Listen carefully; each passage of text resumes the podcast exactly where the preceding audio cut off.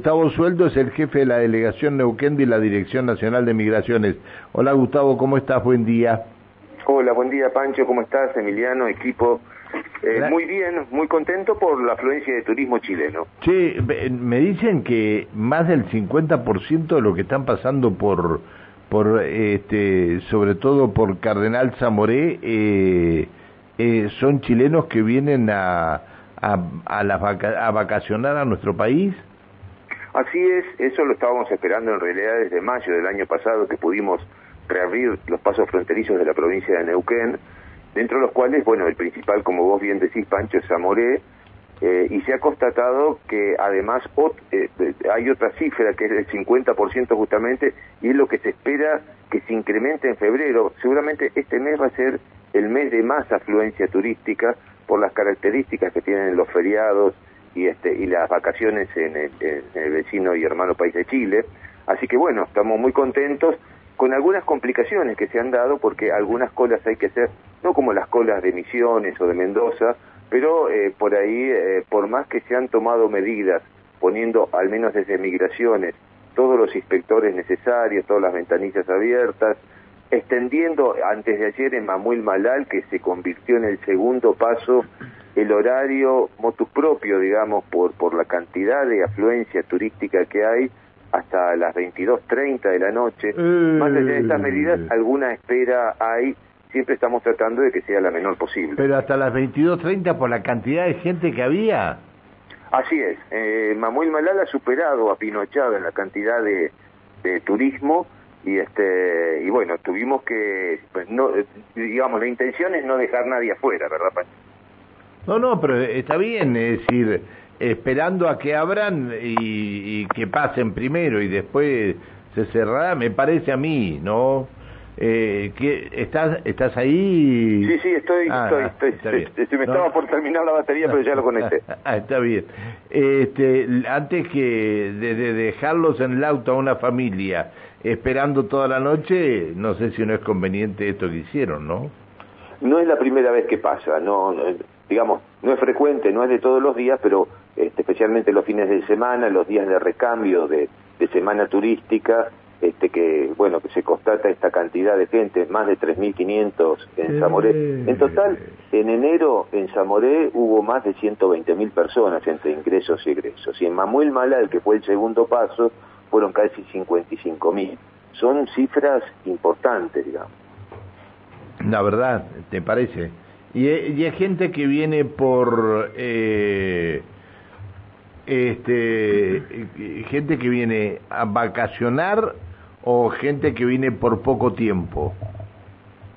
De las dos cosas, Pancho, pero eh, todo eh, bajo el paraguas del turismo, digamos. Ya eh, el reencuentro familiar es una etapa superada en el tiempo, el año pasado, en el 2022. Hoy, en el 2023, podemos decir que la mayoría de la gente, más allá de que venga por el fin de semana o que se quede una semana entera, diez días, este, digamos, casi todo el chileno que viene por turismo, lo hemos podido constatar, estando en Bariloche, en Villa Langostura, en San Martín de los Andes, la cantidad de patentes que se ven acá mismo en Neuquén capital de coches chilenos este, es importante y ha superado, ya ha comenzado a superar desde el mes pasado de enero la cantidad eh, a, ni, a, nivel país de lo que se venía eh, a, a, recibiendo Argentina antes de la pandemia. Y esto seguramente relacionado con las ventajas económicas. Que, claro, esto, o sea, mira, justo, justo llega la opinión de un oyente que dice, pregúntale si saben de las camionetas a las que le hacen un tanque adicional de combustibles para poder llevar 100 litros más en esos vehículos y decirle si vienen en tour de compras o si vienen a vacacionar. Bueno, eh, a ver, en primer lugar, eh, eh, yo soy delegado de migraciones, eh, ah, controlamos los tránsitos de las personas.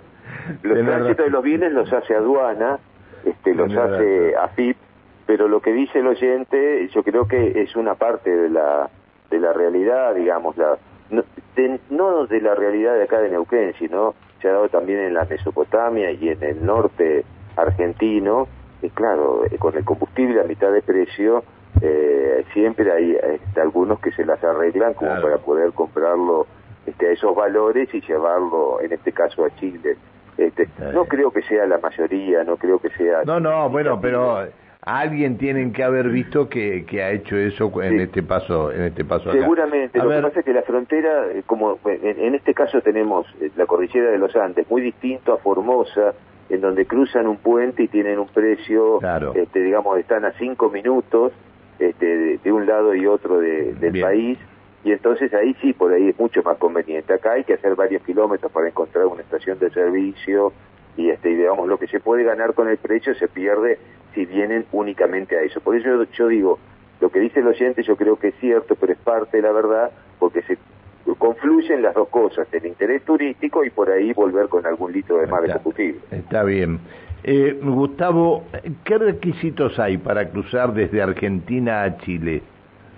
Hasta hace pocos días estaban pidiendo el carnet de vacunación, al menos en Paso Zamoré, ya los chilenos no lo están pidiendo, y para entrar a la Argentina eso hace rato que se dejó de pedir. O sea, estamos ya a nivel de prepandemia.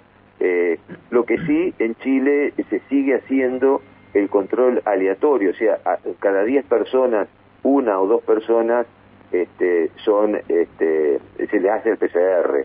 Este, pero digamos, después de eso no se pide ningún requisito más. Es, bueno recordar, igual Pancho, que eh, por supuesto para ingresar a la Argentina este, hay que y egresar hay que tener el documento vigente, no uno viejo, digamos, vencido. No, no, no, está bien. Obviamente, que, y que si vas en auto tenés que tener el número de patente grabado en los cristales y, todas las exigencias, ¿no? Pero algunos llevan, a veces hay personas que pierden el documento, sacan uno nuevo y después lo encuentran y utilizan el viejo. Bueno, si van con el viejo a la frontera no van a tener suerte.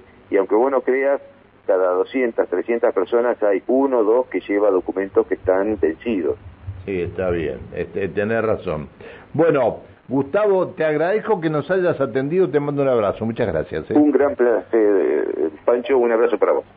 Que sigas bien, hasta luego, buen día. El diálogo que manteníamos con Gustavo Sueldo, jefe de la delegación Neuquén de la Dirección Nacional de Migración.